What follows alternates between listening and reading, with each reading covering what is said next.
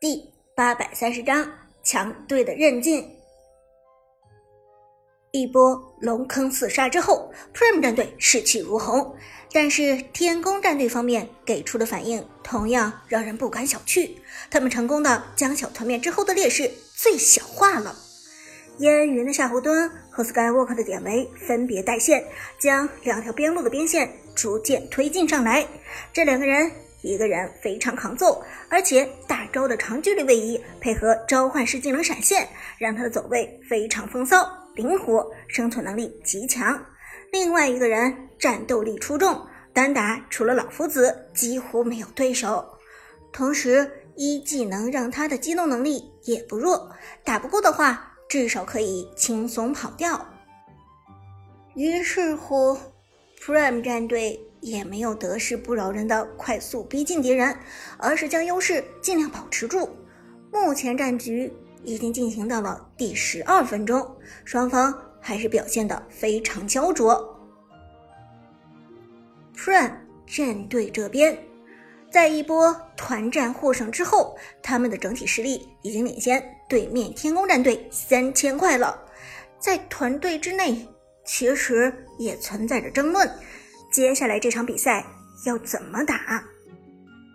团队之中有主战派，这个派别的代表是非常激进的 Lucky。虽然前期的比赛中，Lucky 的花木兰反复被天宫的 Skywalker 所针对，但是刚才的一波小团灭让 Lucky 找回了自信。长哥，咱们现在必须要打一波，Lucky 说道。对面有太乙真人，等他们都出了复活甲，接下来团战就变得很难受了。万一比赛打到一半，对面一个一个站起来，咱们真的不是对手。咱们不能拖到后期，我建议用大龙劈团吧。黑暗暴君被拿下了，但是暗影主宰还在。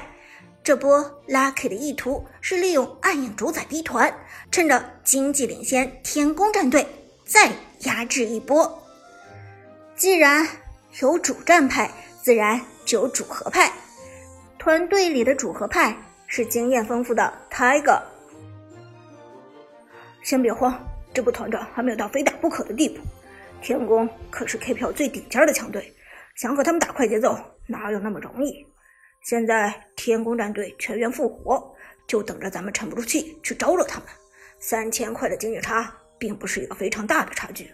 以目前的阵容来看。咱们还是很容易被反打击的，一旦这波团战有什么闪失，那咱们就前功尽弃了。Lucky 不愿放弃时机，而 Tiger 则老成稳重，两个人说的话各有道理，让 Prime 战队举棋不定。团队之中，旺财平素虽然和 Lucky 一直爱拌嘴，但是关键时刻，两兄弟那是情比金坚。再加上这次 Lucky 的看法的确旺财不谋而合，旺财低声表态道：“嗯，我也觉得应该乘胜追击，再组织一波团战。以天宫战队的经营能力，咱们之间的差距很可能一会儿就被追平了。再加上后期太乙真人恐怖的容错率，这仗真的不好打。”但是阿康却支持 Tiger。节奏这么快不好吧？咱们没有天宫战队这么丰富的大赛经验。我觉得 Tiger 说的对，咱们如果打的节奏太快了，反而容易被天宫战队反带节奏。两边说来说去，最后主战派和主和派居然打成了一个二比二平。最后关键的决定权还是交给了 Prime 战队场上的决策人苏哲，他拥有着唯一的决裁权。在主战派和主和派分别阐述自己的理由的时候，苏哲一直在安静的听着。其实他心里也在分析现在的情况，究竟是该乘胜追击，还是要猥琐发育？与天宫的战斗，牵一发而动全身，一个普通的决策都有可能造成这场比赛最后局势的逆转。所以。苏哲的压力很大，他要有足够的魄力，才能够做出最后的决定。因为这场比赛如果输了，很有可能就是因为他的决策产生了结果。苏哲深吸一口气，走，龙坑 B 团。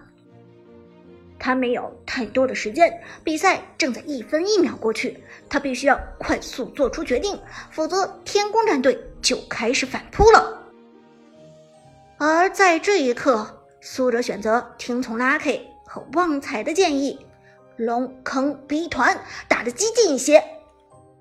话音未落，Prime 战队毫不犹豫地往暗影主宰的位置扑去。就算 Tiger 和阿康两个人并不支持这个做法，都觉得现在 B 团还是太激进，但是他们对苏哲的命令无条件服从，因为团战中注定要有一群人服从另外一群人。而现场的观众看到 Prime 战队前往龙坑，都觉得非常意外。解说自豪道。Prime 战队现在去暗影主宰那里了，早干嘛去了？现在天宫战队都已经复活，再去开龙并不明智吧？萧冷也摇头说道：“这个时候开龙的话，Prime 战队是很有可能被天宫战队反包的。之前一场团战，天宫战队被 Prime 战队小团灭，就是因为 Prime 战队成功反包了他们。不过。”教练黑火却没有着急做评价，因为他很清楚 Prime 战队要做什么。在天宫战队五人健在的情况下去开龙，而且 Prime 战队的兵线还不是非常的好，这只能说明一件事情，那就是 Prime 战队在 B 团这一波是佯攻。职业选手。不会傻到顶着对面五个人的埋伏去打暗影主宰，Prime 战队更不会在总决赛上犯下这样愚蠢的错误。黑火淡淡一笑，对观众们说道：“你们看，现在 Prime 战队只是在龙坑的外面蹭来蹭去，并不进去，这说明他们没有心思打这条暗影主宰，他们是在勾引天宫战队过来强行打团。”剑南一听，恍然大悟道：“哦，原来如此啊！Prime 战队这是诱敌之计。你天宫战队如果过来的话，我们就和你打团；如果你不过来，我们就直接把这条暗影主宰给拿下了，也就完了。”萧冷也终于明白了，这一招的确很妙，而且现在天宫战队经济落后 Prime 战队三千块。如果正面打团的话，他们是没有优势的。黑火点头道：“没错，而且还有更重要的一点，就是现在 Prime 战队是红色阵营，暗影主宰的位置更靠近于他们的红野区。这样一来，一旦团战爆发，Prime 战队是占有利地形的，这也是他们敢于在这样一个不算太大的经济差的情况下打团的原因。”黑火。不愧是职业教练，他一语中的。之前苏哲其实还在犹豫，究竟应该听 Lucky 的还是听 Tiger 的。但是转念一想，自己现在是红色阵营，大暴君天然吃亏，但是打主宰天然占便宜。如果在天然占便宜的情况下还不打主宰，那不是有些太怂了？就在这时，天宫战队行动了。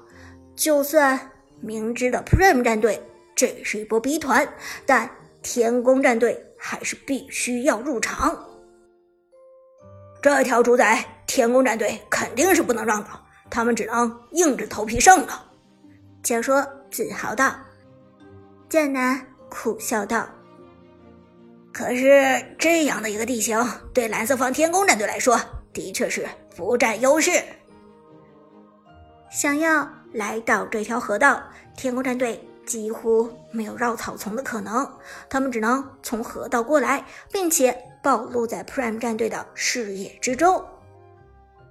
天宫战队方面，典韦本身不具有正面抗伤害的能力，只能是太乙真人和夏侯惇强势进场，但。Prime 战队这边的张良马上给出技能，分隔战场，让太乙真人夏侯惇与后面的杨玉环、百里守约和典韦脱节。